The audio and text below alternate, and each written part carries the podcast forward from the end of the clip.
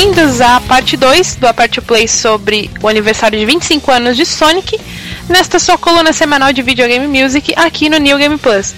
Eu sou a GG Pinheiro, ou Jéssica Pinheiro, você que sabe, você que decide como me chamar. Novamente eu trouxe o Alexei Barros. Diga oi, Alexei. Olá, GG, tudo bom? É um prazer mais uma vez falar agora da segunda parte, né, do, das trilhas, né, do Sonic. A gente pode dividir, a primeira parte foi mais ou menos a era 2D e agora era 3D, né, basicamente. Sim, que tem muito, muito mais jogos, né, para comentar. Mais jogos, mais compositores, é uma bagunça, né? É mais ou menos. Mas enfim, Alexei, pra quem de repente não escutou a parte 1 e resolveu já escutar a parte 2 direto, se apresenta aí pra galera, deixem eles saber quem é você. É, primeiro eu recomendo que você ouça a parte 1, né? Até porque faz, mais sentido, mas de qualquer forma, é, eu sou o Alexei Baus, né, como a gente já falou, escrevo sobre game music no blog né, hadouken.wordpress.com e eu também trabalho nos livros da Editora Europa. Atualmente a gente está fazendo livros dedicados a, a, consoles e a gente já fez do Master System, né, do PlayStation, é uma coleção, né? E o próximo vai ser sobre o Mega Drive. Legal. Então, antes de mais nada, vou tocar alguma música para vocês e a gente volta e começa a falar sobre os compositores dessa nova era do Sonic, da era 3D, que começou lá em 1999 com o Sonic Adventure no Dreamcast.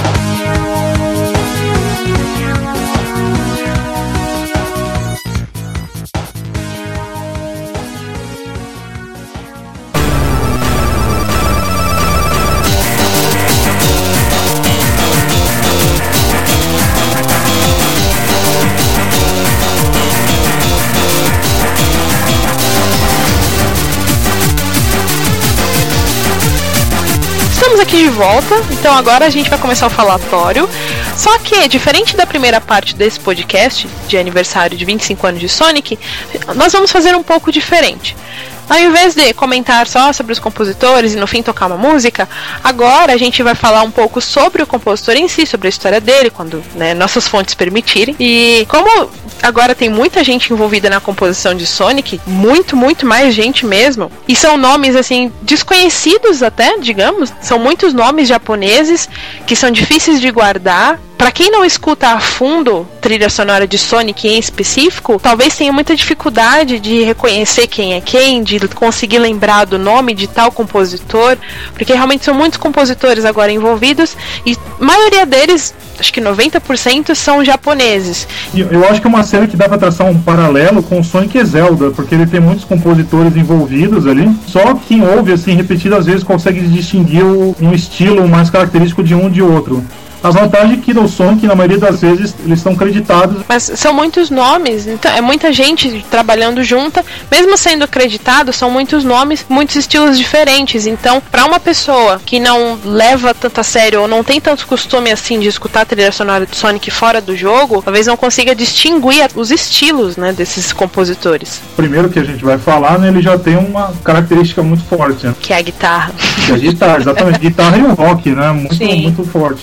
Jun Senoue, a gente já falou dele na primeira parte do podcast porque ele estava envolvido naquele time de compositores de Sonic 3 e Knuckles e ele também esteve envolvido na trilha sonora de Sonic 3D Blast ou Sonic 3D Flicks Island, a versão de Mega Drive, né? Depois disso, a gente só ouve falar dele em Sonic Adventure 1 e é a partir do Sonic Adventure 1 mesmo que a carreira dele e a de Sonic também, né? Por que não?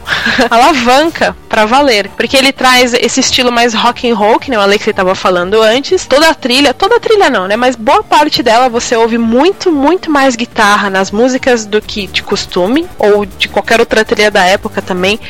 Não que seja algo exagerado ou repetitivo ou cansativo, não pelo contrário, porque ele consegue trazer uma guitarra, mas de acordo com a melodia da música. Não é algo que você só ouve riffs incansáveis e intermináveis durante a música que se sobressaem. Não, o ritmo da guitarra dele eu acho muito legal porque ela acompanha a melodia da música, independente do estilo de música que for. Com certeza, ele consegue fazer uma, músicas bem melódicas, né? E, e ele tem um timbre de guitarra bem, bem característico, né? Tanto que você ouve é, essa guitarra e fala, nossa, isso é bem John Senoi. Sim, mas falando dele em específico, né? Porque afinal, quem é John Senoi?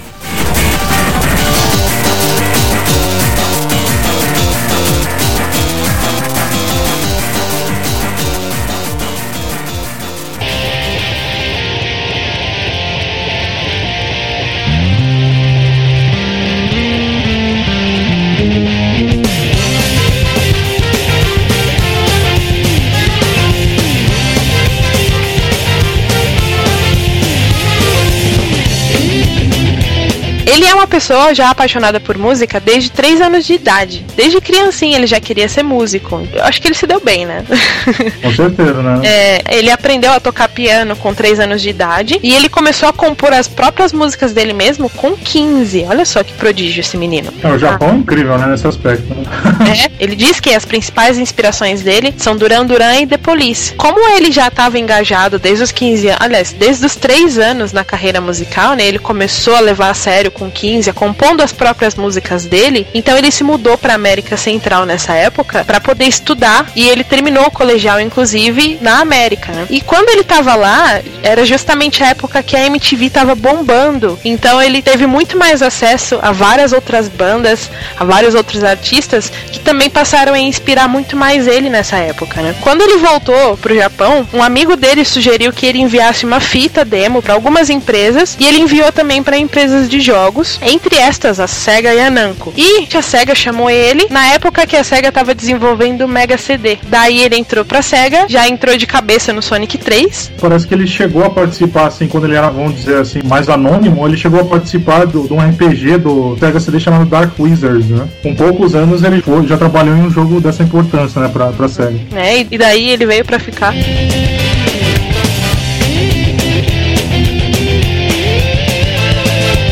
O auge dele foi realmente no Adventure 1, quando veio toda essa reestruturação, não só da SEGA, que tinha acabado de lançar o Dreamcast, mas também do próprio Sonic, que é o mascote mais importante da empresa, né? Afinal, ele deixou de ser um ouriço gordinho e fofo para ser, como a gente estava falando antes, né? Um adolescente rebelde do olho verde.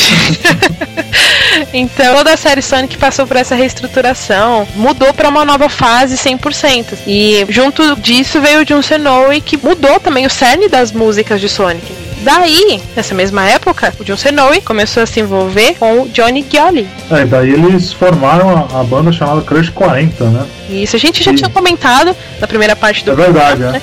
Só que agora que a gente vai desenvolver melhor essa história.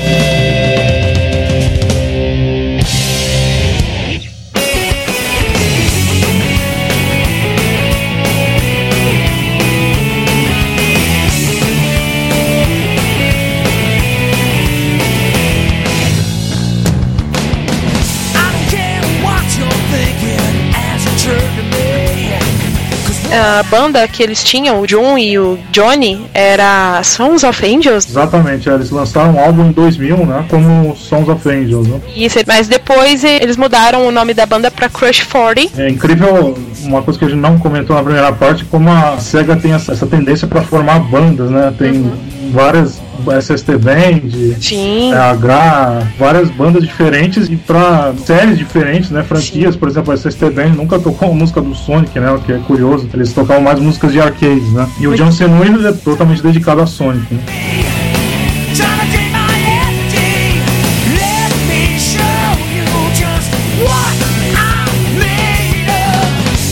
Então, o, o, auge da carreira do John Senoi foi com Adventure 1, aí ele passou também pro Adventure 2 e teve também o Heroes em 2003, né? Então teve o Adventure 1 em 99, o Adventure 2 foi em 2001 e o Heroes foi em 2003. Esse foi o auge dele junto com o Crush 40, né? O Jun Senoi, ele também foi diretor de trilha sonora do Adventure 1 e do 2 e do Heroes. O que dirigir trilhas sonoras quer dizer? Ser diretor de uma trilha sonora incorpora a pessoa decidir aonde cada música vai se encaixar nas passagens do jogo. Também essa pessoa tem que ser o elo entre os compositores e a equipe de desenvolvimento e fazer esse elo dar certo com a equipe de programação.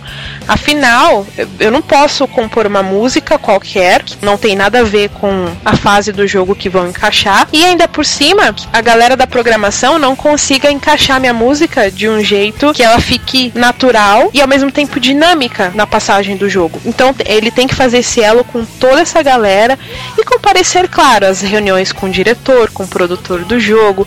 Então, ele é uma pessoa bastante importante. E, além de ser o diretor, no caso do Jun Senoi, né, ele também compôs músicas pra própria trilha. Ele não só comandou a galera, ele também fez músicas. Aí, mais pra frente, anos depois, depois de passar por várias trilhas sonoras, como por exemplo, além das que eu já citei, Adventure 1 e 2 e o Heroes, ele também foi diretor da trilha do Sonic and the Black Knight, que é fantástica, mas a gente vai falar mais pra frente, especificamente dela. E 2010 2012, chegamos em Sonic 4, que ele fez a trilha sonora inteirinha sozinho. Que é curioso que entre esses jogos que você citou, foram, também foram lançados outros que ele não se envolveu tanto, né? Sim. Ele ficou meio, meio digamos, no limbo. Uhum. Teve vários jogos depois do Heroes, que nem você estava falando, que ele se envolveu menos, mas ele ainda estava ali. E você falou do Sonic 4, é curioso que, como diferentemente de todas essas outras, ele quis fazer uma trilha mais retrô, né? Que ela tem uns samples de, de bateria do Mega Drive, mas não é uma trilha eu pelo menos não acho ela tão inspirada assim. É isso mesmo, é, ele quis trazer esse sentimento retrô pro jogo, né, mais old school, mais para fazer a galera da antiga se sentir jogando Mega Drive, mas ficou estranho. A gente sempre elogia a trilha sonora de Sonic, dificilmente decepciona alguém, quase sempre é impecável. E no caso de Sonic 4 veio essa bomba, né? Ainda mais vindo do Jun Senoi, que sempre se destacou, nem que fosse em colaboração com outra pessoa, mas ele sempre deixava uma marquinha. Por outro lado, né, a gente não mencionou, mas ele também foi o principal arranjador da trilha do Sonic Generations, né? É engraçado que eu gosto assim dos arranjos, mas eu acho que eles não são tão inspirados quanto um arranjo que ele fez que eu gostei muito, que é o arranjo da, da Angel Island Zone, que ele fez pro Super Smash Bros. Brawl, né?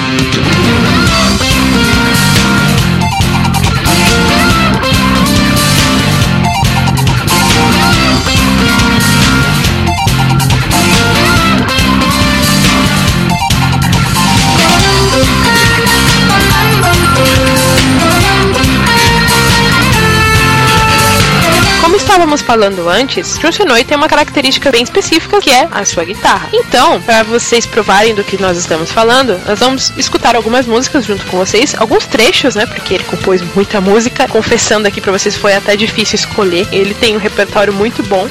Então vamos começar com uma do Adventure? Demorou.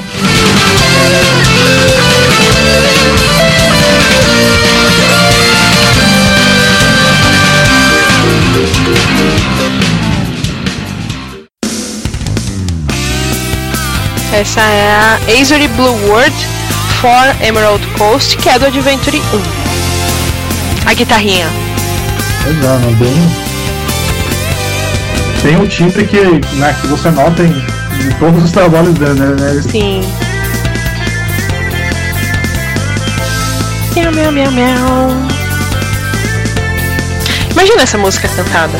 É mesmo, né? E a, a Sonic Adventure 2, né? Que tem a música cantada em game, né? Tem, tem bastante.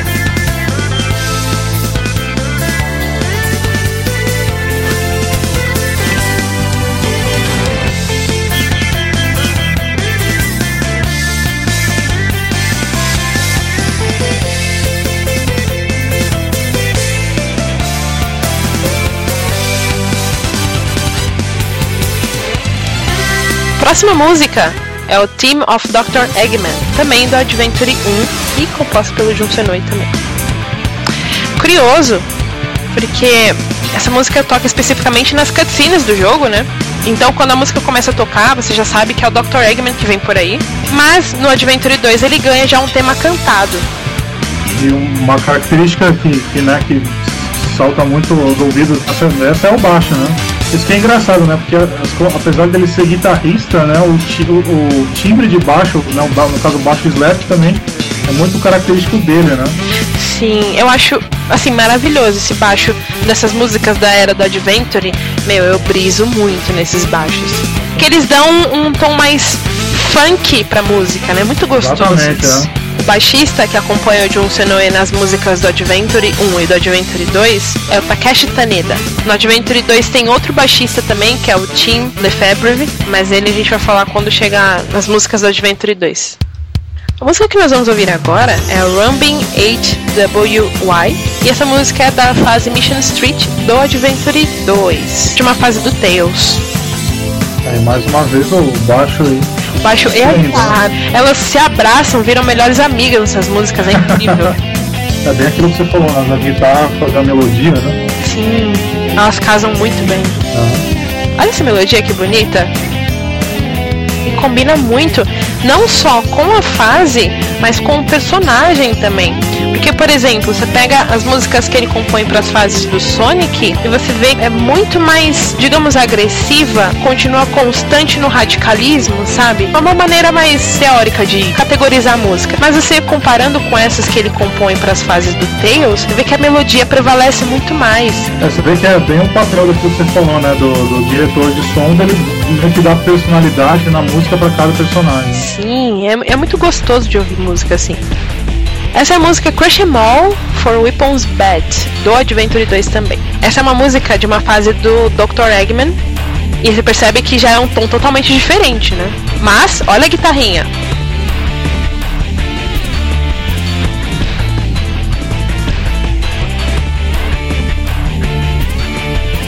É engraçado que tem uns timbres meio de sinos, né? Sim. uma característica bem além das guitarras, né? Sim. Tem uns samples também, né? Pra dar aquelas É, batidão, assim. É, no caso acho que é um sample. Olha aí. O que combina com o Robotnik porque ele tá montado em uma espécie de robô, né? Então dá aquela característica mais robotizada. É um trocadilho do carilho, eu sei.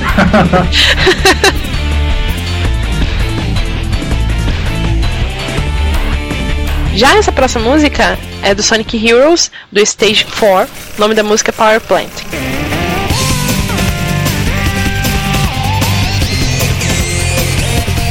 Eu acho, pessoalmente, essas músicas do Heroes, principalmente essas mais animadas, elas já lembram um pouquinho mais os Sonics antigos. Essa É, ele- principalmente.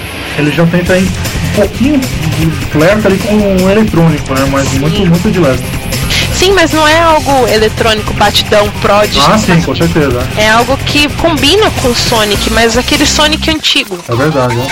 A trilha do Sonic Heroes é uma das que mais tem músicas compostas pelo John Sonoe. John Sonoe praticamente dominou essa trilha sonora. Mas é interessante porque para cada fase ele tentou fazer um estilo diferente. Mesmo que você ouça muito a guitarra dele, várias dessas músicas, ainda assim você percebe que tem uma distinção na melodia, no ritmo das músicas, porque ele tentou diferenciar bastante.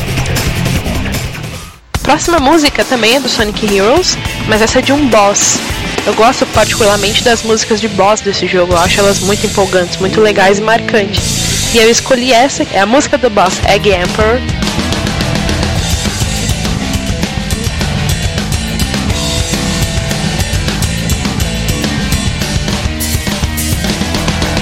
Essa é um metalzão, né? É bem interessante você notar como os temas de Batalha contra o Chefe evoluíram, né? Antigamente você ficava bem tenso enfrentando o Robotnik. Hoje em dia você fica muito empolgado pra querer bater nele. né?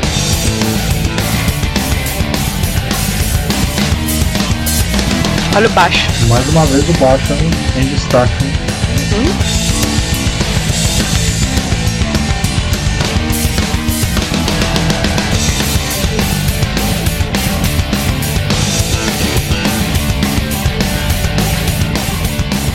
Próxima música, nós já vamos pular um pouquinho e vamos pra Sonic 4.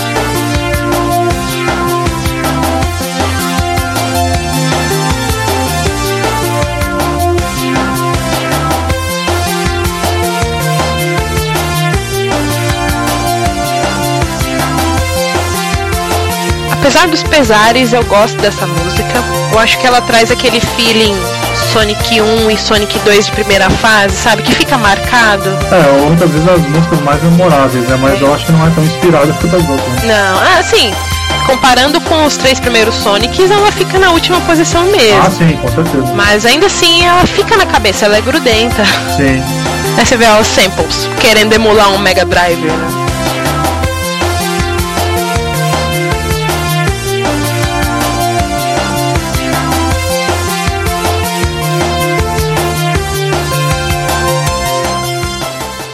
A última música que nós vamos escutar aqui é a Magic Gear Zone, também de Sonic 4, que é a música da última fase do jogo.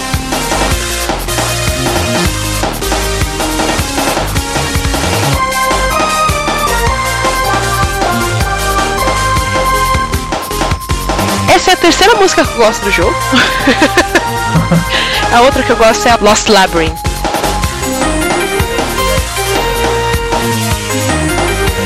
Essa bateria fica ainda mais em evidência, né, que.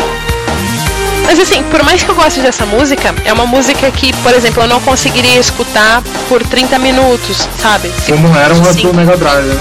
Exato. Se você colocar pra mim a Scrap Brain Zone, por exemplo, do primeiro Sonic, meu, eu escuto ela em 30 minutos em loop, direto, até mais. Essa acho que eu já não consigo, me enjoa.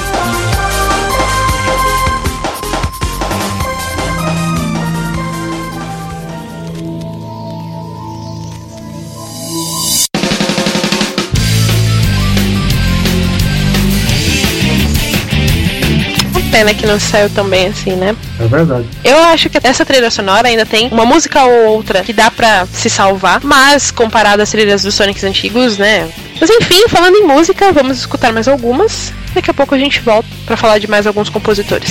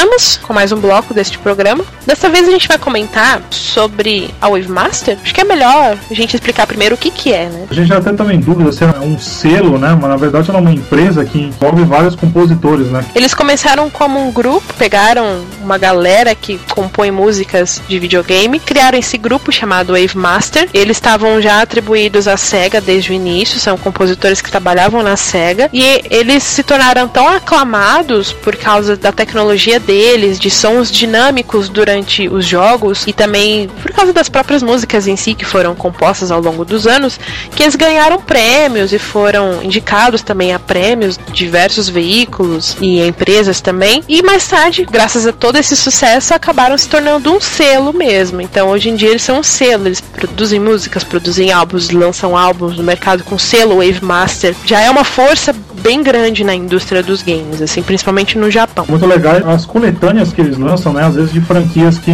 jogo não tem há muito tempo, eles lançam um álbum, né? Chegaram a lançar alguns da Taika, mas o principal mesmo é da série. Sim. O Wave Master se consolidou como grupo a partir de 2002 e existe até hoje, né? Como a gente estava falando, eles ainda lançam álbuns. Desse grupo Wave Master, em relação a Sonic, tem alguns nomes que você sempre vê atrelado a uma composição ou outra. Eles sempre estão ali trabalhando ou com o título mais recente ou com o mais antigo, ou voltam pelo menos para produzir uma música coautoral, ou fazem o tema, mas eles sempre estão envolvidos de alguma forma, né? O Jun Senoue é um deles, ele não é exatamente da Wave Master, porque ele já trabalha com a Crash 4, né, com o Johnny Gioli, mas tem essa galera da Wave Master, que eu chamo de patota da Wave Master, eles estão sempre atrelados a Sonic de alguma maneira. Entre eles, eu vou destacar aqui, que a gente vai falar daqui pra frente, é o Kenichi Tokoi, a Fumie Kumatani, linda, maravilhosa deusa, o Tomoe Otani, a Mariko Namba e o Tomonori Sawada. Esses cinco nomes a gente vai comentar um pouquinho mais daqui para frente e escutar também algumas músicas deles para vocês conseguirem distinguir assim. Não só porque eles são muitos, mas alguns deles têm um estilo parecido, mas aí você percebe que não é tão parecido assim quando você vê outra música.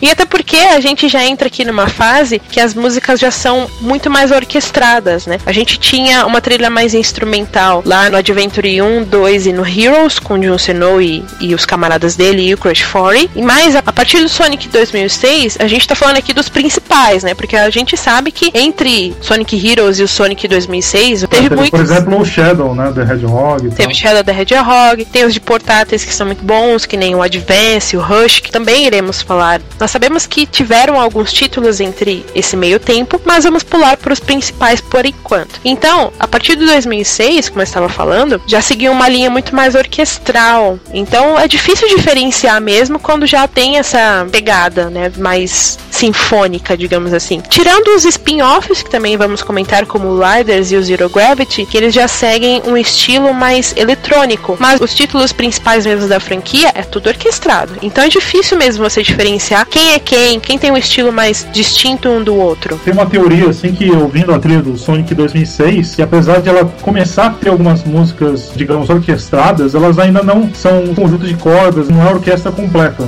E essa característica para mim se tornou mais frequente a partir do Sonic Unleashed, que saiu em 2008, né? Sim. Isso por quê? Porque em 2007 teve o Super Mario Galaxy. Eu acho que a, SEGA pegou muita inspiração nesse aspecto para fazer as trilhas daqui em diante, mas a gente ainda vai se aprofundar mais nisso, né? Sim. Vamos começar então pelo Kenichi Tokoi. Eu gosto bastante desse rapaz. Ele é um caso bem específico, porque ele começou na SEGA com uma profissão diferente. Ele não começou diretamente trabalhando com música lá dentro. Ele é outro que sempre foi apaixonado por música, ao ponto de, ah, eu quero trabalhar com música, não importa como. E para ele conseguir algum bico, alguma coisa, ou conseguir contato com alguém da indústria, o que, que ele fazia? Ele ia para as casas noturnas, né, depois do serviço dele, e ficava é, tocando lá, até que um dia foi oferecido a ele uma vaga para tocar numa banda. Só que ele não aceitou. Ele não disse que banda que é, mas ele disse: Ah, eu não quero tocar na banda. Não porque vocês sejam ruins, mas porque eu sei que um dia toda a banda acaba. A vida dele era baseada em tocar algum instrumento, tocar música, não importasse como. Ele sempre foi bem apaixonado, assim. E aí, um belo dia, ele fez um monte de músicas, começou a enviar para empresas, entre elas a SEGA também estava no meio. Ele foi chamado, passou por as entrevistas e tal, e entrou lá, não especificamente trabalhando com trilha sonora, até que ele foi chamado para trabalhar com trilha sonora mesmo. Ele foi diretor da trilha do Sonic and the Secret Rings e do Sonic Colors, mas ele começou envolvido no Adventure 1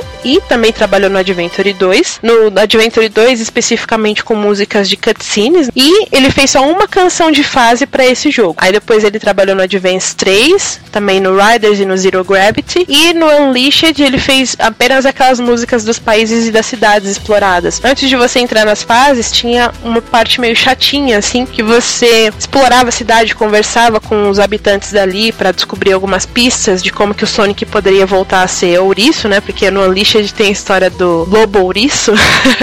então você tinha que explorar as cidades e coletar informações. Uma parte bem meio RPG do jogo, né? Sim, então ele fez as músicas que tocavam nesses segmentos, né? Enquanto você estava na cidade conversando e tal, não para fases. É bem curioso como ele teve bem ativo na era do Dreamcast da SEGA, né? Sim.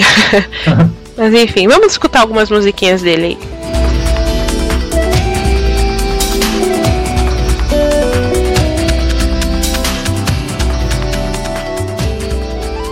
Primeira música que a gente vai escutar, composta pelo Kenichi Tokoi, é Mechanical Resonance for Final Egg, que é do Adventure 1.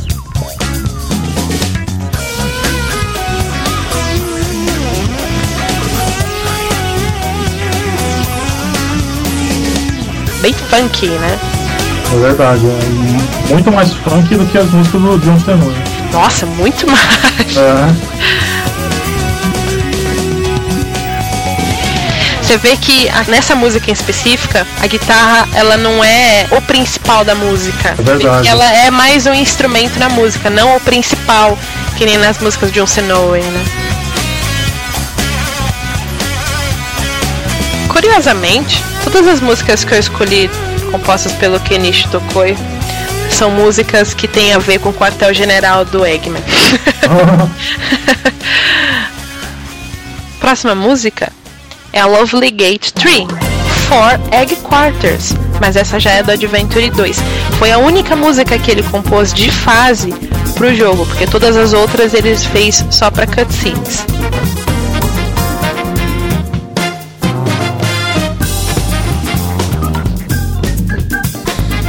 a gente ouve mais metais, né? Do que nas outras músicas. É um blues muito legal, né? É. Tem a voz da Tabitha Fair. É uma música da Rouge the Bat.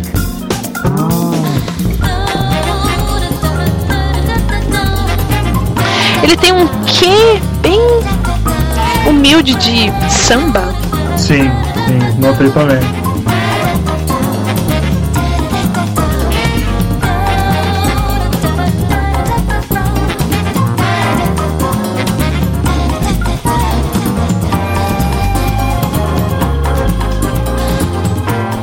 Essa música agora é a Catch Me If You Can, que é um dos temas, se não o tema, de Sonic Riders. Ela é toda cantada, inclusive ela é cantada pelo Rumblebee, que é um brother do Kenichi Tokoi que entrou meio que com ele na SEGA para cantar muitas das músicas a partir do Sonic and the Secret Rings. Ele fez as letras de praticamente todas as músicas do Sonic and the Secret Rings e ele, ele tá também no Riders cantando essa música tema. Totalmente eletrônica já. É, é um tipo de música que você não, não com tanta fartura você encontra nos jogos principais, né? Não. É uma forma de adequar também a proposta do jogo, porque ele tem esse estilo mais radical e é corrida também, né? Então tem que ser muito mais dinâmico e constante e empolgante também, né?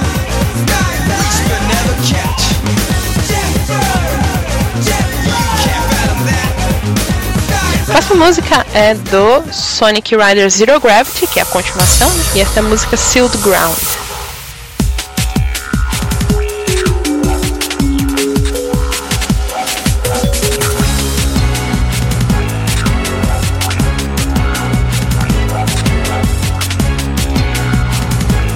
Eu acho fantástico quando algum compositor, artista, quem quer que seja, consegue conciliar batida eletrônica com melodia. Ele consegue misturar elementos assim muito incompatíveis quase, né? E soa muito bem, né? Olha essa a foto é muito legal.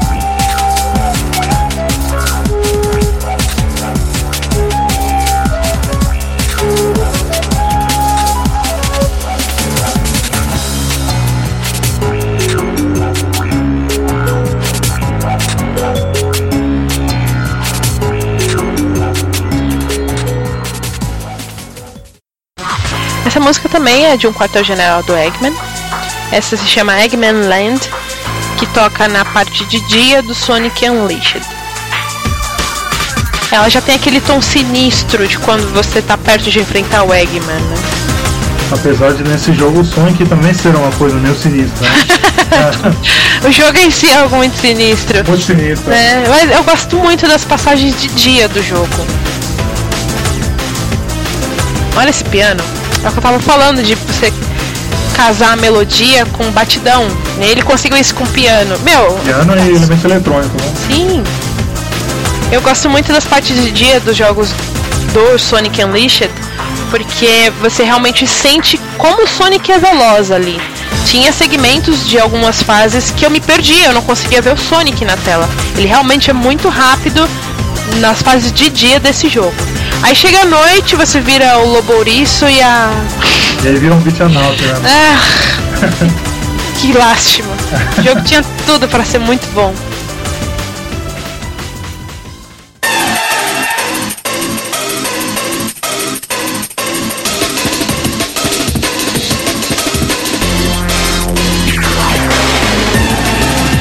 isso. Esse foi que a gente tocou, vocês escutaram aí muitas músicas dele. E a gente falou também um pouquinho do, sobre ele, sobre os jogos que ele fez parte, etc. Daqui a gente vai para Fumie Kumatani, que eu particularmente sou muito fã.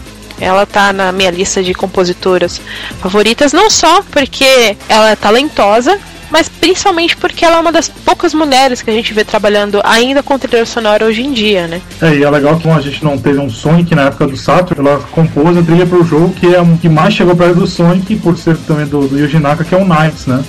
Sim, é verdade, ela estava envolvida mesmo. E, e, outro jogo também que ela, que ela participou da trilha também de outro jogo do Sonic tinha o Burning Rangers, né? Que tem uma trilha muito boa também, né? Também, sou fã. Sim. A Fumia Kumatani é outra que também é apaixonada por música desde que era criancinha. Essa galera toda do Wave Master, eu acho que eu admiro muito eles porque eles são fãs de música em si, não só de trabalhar com jogos. Essa, essa não era a meta principal deles. A meta era do começo sempre trabalhar com música, porque é algo que eles gostam, eles são apaixonados desde que eles eram crianças, pelo menos a maioria deles, né? E a Fumia Kumatani não foge à regra. Ela inclusive começou a tocar piano quando ela tinha 3 aninhos de idade. Eu acho que essa é a idade, né? Que todo mundo aprende a tocar piano. Então. é, sim. Inclusive tem um quote dela num perfil que eu tava lendo que ela diz: Ah, não me lembro porquê, mas eu comecei a chorar porque eu não queria mais doce. Eu queria só um piano. Ela começou a chorar pra mãe dela que ela queria isso. Que bonitinha. Curioso, né? Porque geralmente nessa idade a criança não tá interessada em aprender, né? No instrumento. É, criar música porque ela ama mesmo, é algo que ela é apaixonada. Antes da gente pular para as músicas, só comentando que a série Sonic, ela começou com Adventure 1, ela é uma das principais compositoras da trilha e também participou do 2, mas no 2 ela fez só algumas músicas das fases do Shadow e as da Rouge também. Ela também trabalhou no Sonic Heroes, apenas as duas músicas de bônus stage, e no Riders ela também trabalhou, como eu comentei também no Sonic and the Secret Rings, no Unleashed, na continuação do Riders, que é o Zero Gravity, e por fim, a última vez que a gente viu ela em Sonic foi no Sonic Colors. Quer dizer, Sonic Generations ela também tá acreditada, mas foi música que pegaram dela e fizeram um remix, né? Não é bem ela compondo. Diferentemente até do John Senui, ela teve até uma participação maior nos jogos mais recentes. Sim, ela foi o completo oposto, né? Enquanto ele participou bem menos depois do Heroes, ela já se destacou mais.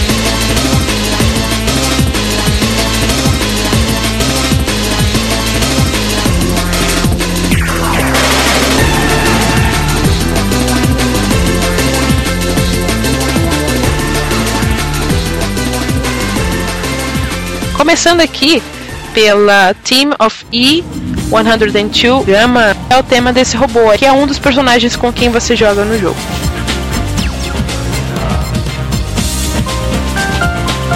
exemplo do que a gente tocou e a gente viu, né, mais uma vez a mistura de piano com elementos eletrônicos, né? Hum.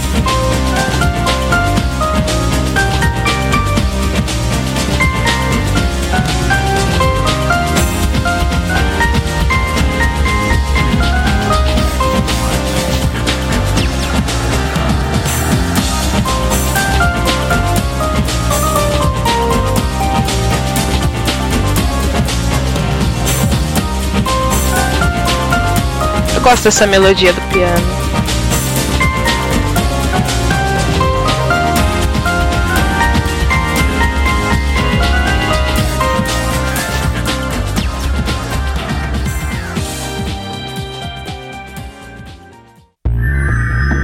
Essa agora é a Supporting Me for Biolazard, que é o tema do penúltimo chefe do Adventure 2.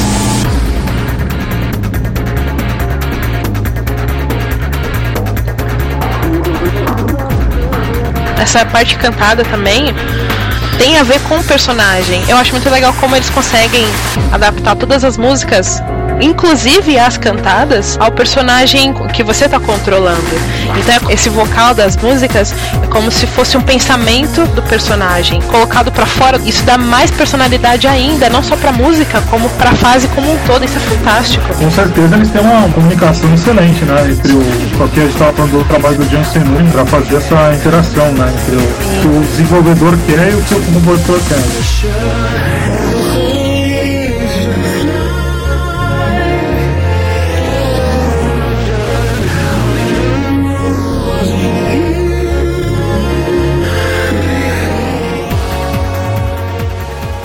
Essa música agora é Special Stage Emerald Challenge, que é uma das duas músicas que ela compôs pro Sonic Heroes.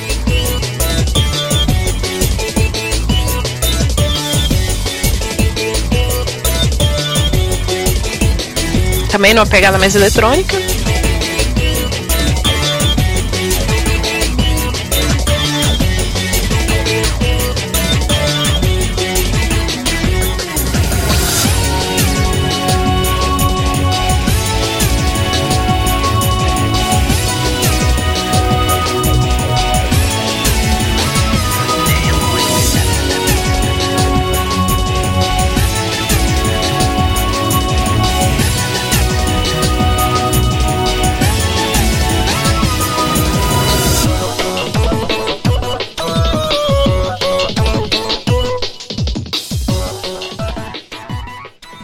Próxima música é Team of Digital Dimension, que já é do Sonic Riders.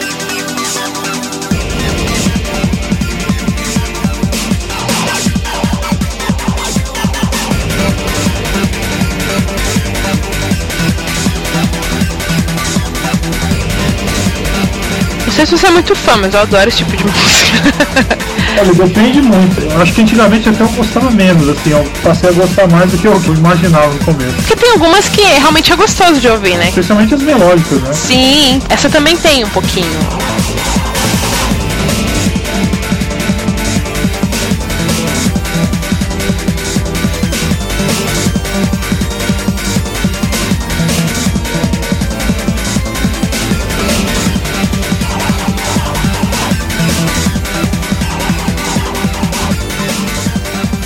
Próxima música é Blast Town do Sonic Rider Zero Gravity.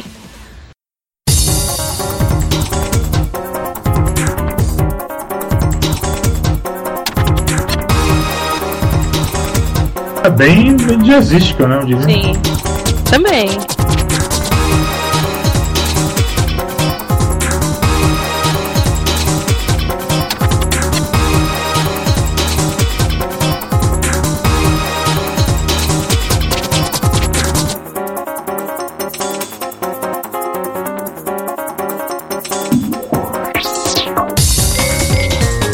Olha isso. Que ousado esse trombone. É.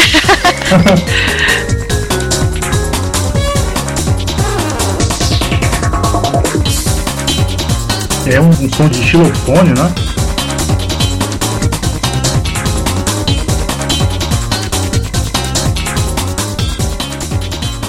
Vamos para a próxima. Essa é a Blue on the Run, uma das músicas do Sonic and the Secret Rings.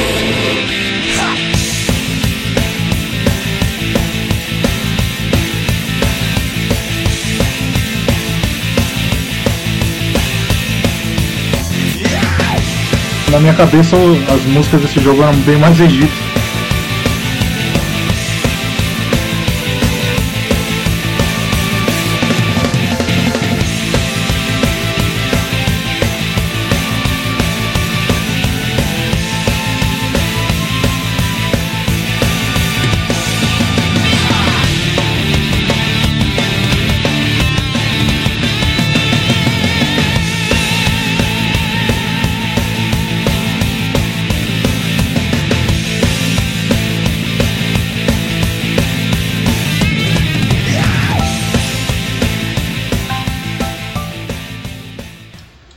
Música é Skyscraper's Camper, versão dia, do Sonic Unleashed.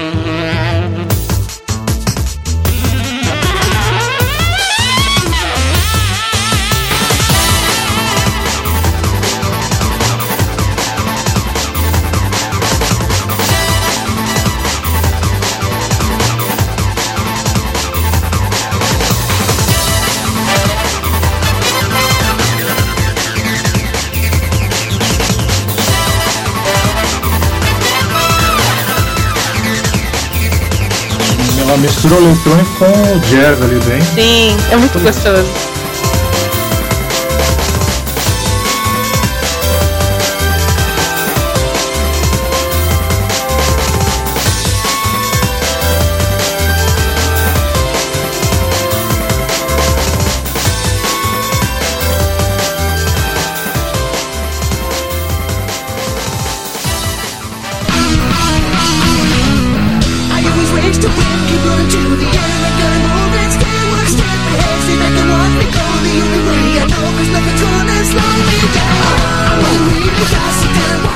Foram as músicas então que vocês escutaram da Fumi Ekumatani. Agora a gente vai falar um pouquinho da Marikonamba, que é outra compositora, mulher também, que está envolvida aí com a Wave Master, mas que a gente já falou na parte 1 do programa, né, Alexei? É verdade, né? Porque ela participou, né, da trilha do Knuckles Chaotix, né? Isso, mas enfim, sobre a Marikonamba, também é outra apaixonada por música desde criancinha, que também se envolveu com aulas de piano.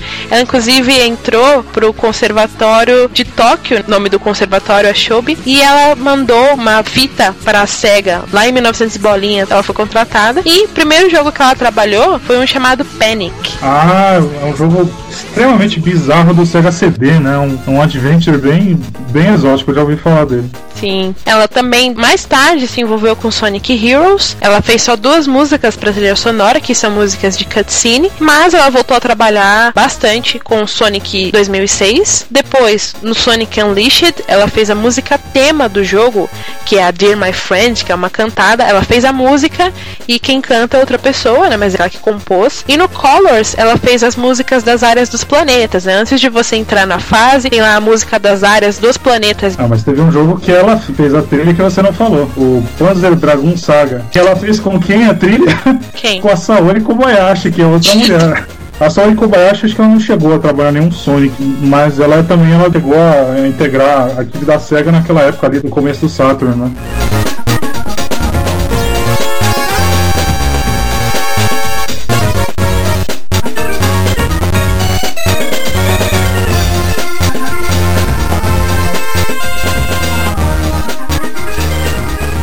Mas vamos escutar algumas músicas dela. A primeira música que a gente vai escutar dela é a Kingdom Valley.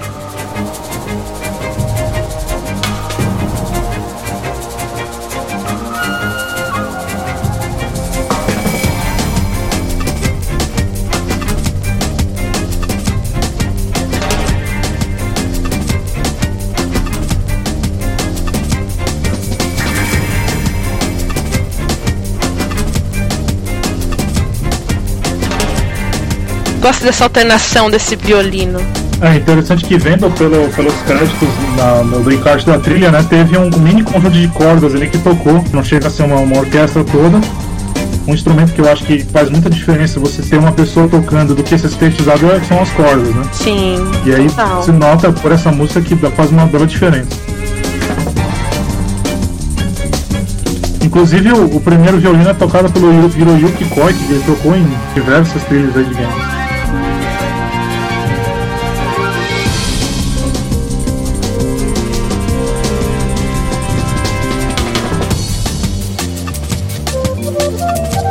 Olha essa flauta.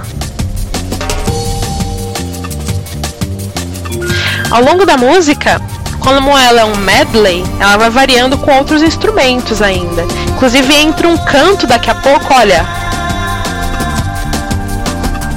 Essa música é magnífica.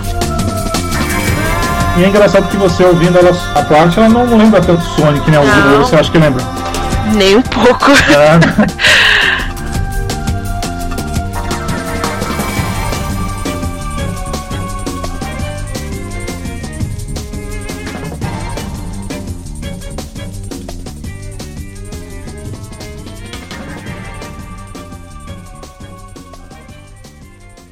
música agora é Starlight Carnival, do Sonic Colors, que é a que toca no mapa do planeta, né? Não da fase. Vamos lá.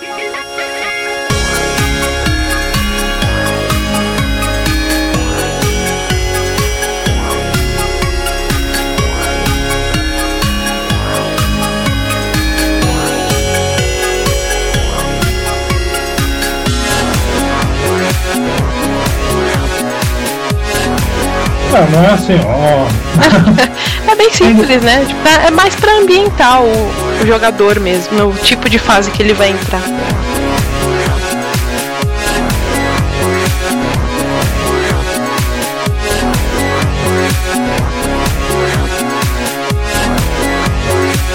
Bom, eu vou tocar então mais algumas músicas. Daqui a pouco a gente volta